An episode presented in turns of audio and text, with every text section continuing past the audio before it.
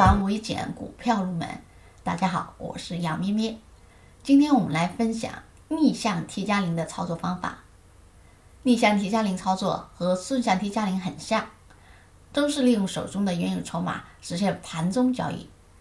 唯一的区别在于，顺向 T 加零是先买后卖，逆向 T 加零是先卖后买。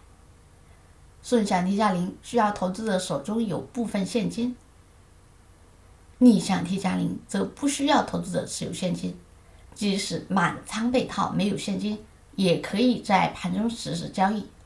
具体的方法有三个：一、股票被套后，如果某天该股大幅高开，趁这个机会将手中被套的筹码卖出，等到股价回落。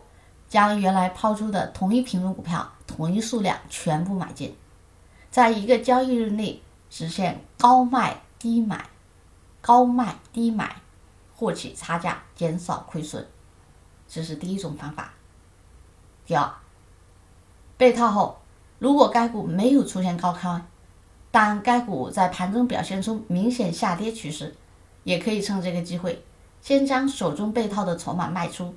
然后在较低的价位买入同等数量的股票，在一个交易日实现平卖低买，平卖低买获取差价。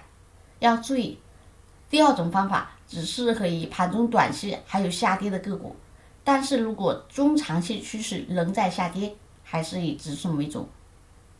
三，持有的股票被套时，我们有两种方法：如果没有被套牢，反过来已经赚钱。股价在行情中上冲过快，也会出现一个正常回落。我们可以趁其上冲过急，先卖出获利筹码，等待股价出现恢复性下跌，再继续买回。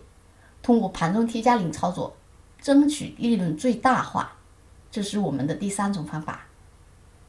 我们要来强调一下，做 T 加零的关键在于，必须对股票非常熟悉。